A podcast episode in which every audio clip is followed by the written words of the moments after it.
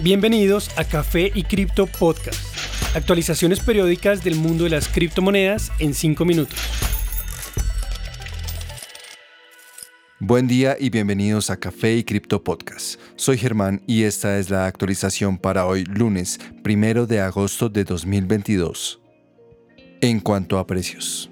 Bitcoin continúa moviéndose en un canal ascendente como ha hecho desde hace más de un mes. De volver a la base de este canal, su precio crecería hasta los 21 mil dólares aproximadamente. Su precio actual es de 23.300 y se soporta actualmente sobre la curva de precios promedio o EMA de 50 días. Ether alcanza la EMA de 100 días antes de detener su ascenso. Con un precio de 1.670 dólares, su próximo target es a 1.800 dólares.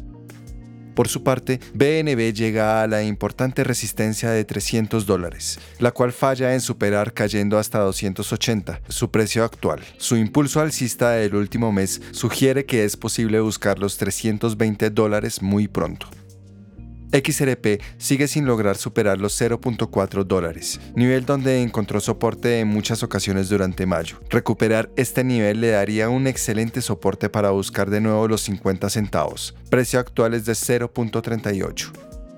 Por último, ADA continúa buscando superar el área de 0.5 dólares. Con un precio actual de 0.52, su próximo objetivo es alcanzar 0.6 dólares una vez logre superar la EMA de 50 días.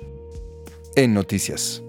La prominente firma de FinTech Finder ha revelado cómo ve a Bitcoin a corto y mediano plazo. Su panel consiste de 53 expertos en la industria, los cuales creen que Bitcoin llegará a casi 107 mil dólares para finales de 2025. Esto representa un crecimiento de 450% respecto a su precio actual. A pesar de que este estimado sugiere un comportamiento alcista, es menos de la mitad de lo que el panel predijo en julio del año pasado, cuando se sugirió que Bitcoin alcanzaría 256 mil dólares para finales del 2025. Esta modificación se debe a las condiciones actuales a las que se enfrenta el mercado cripto, incluyendo el colapso del ecosistema Terra, el miedo a la recesión y las debacles de empresas como 3AC y Celsius. El panel considera que Bitcoin puede caer hasta 13.000 este año, pero que muy seguramente se alcanzará un precio de 35.000 para final de este año y calcula que para el 2030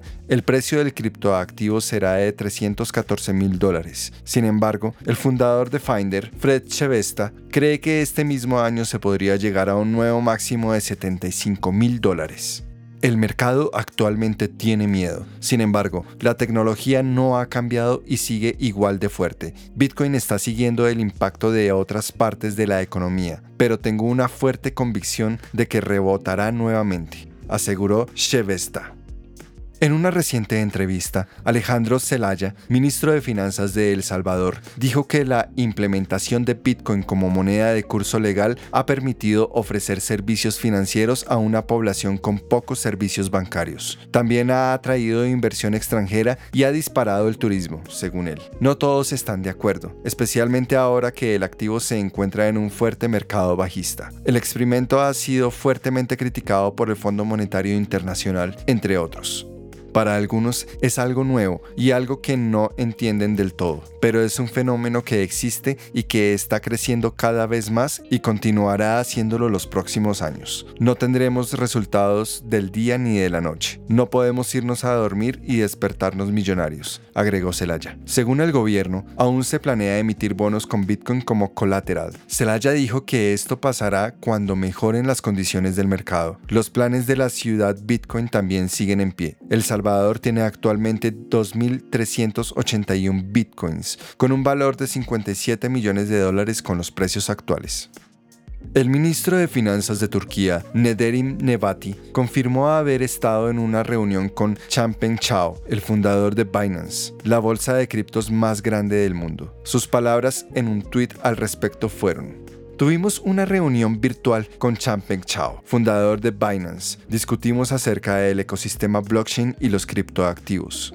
A pesar de que ninguno de los dos reveló los específicos de la reunión, Turquía es conocida por ser el hogar de muchos clientes de Binance. Información obtenida por la firma de análisis web SimilarWeb indicó que Turquía es la principal fuente de visitas al website de Binance. También vale la pena mencionar que Turquía ha estado trabajando recientemente en leyes relacionadas con la industria de las criptomonedas. Esta reunión llega pocos meses después de que Binance decidiera expandirse en el país abriendo un centro de soporte al usuario. En general, Turquía está entre los países que están registrando un creciente interés en las criptomonedas, pues los ciudadanos invierten buscando escapar de la creciente inflación. Sin embargo, las relaciones entre Turquía y Binance no siempre han sido óptimas, pues este último sufrió el impacto de las leyes cripto recientes. El pasado diciembre, Turquía los multó con hasta 750 mil dólares por no ceñirse a las nuevas regulaciones, siendo acusados de no proveer suficiente información de sus usuarios, potencialmente permitiendo el lavado de dinero.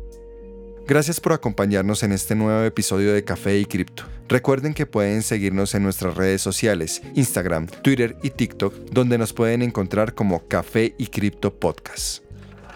Y recuerden, la cadena de bloques ha venido para quedarse.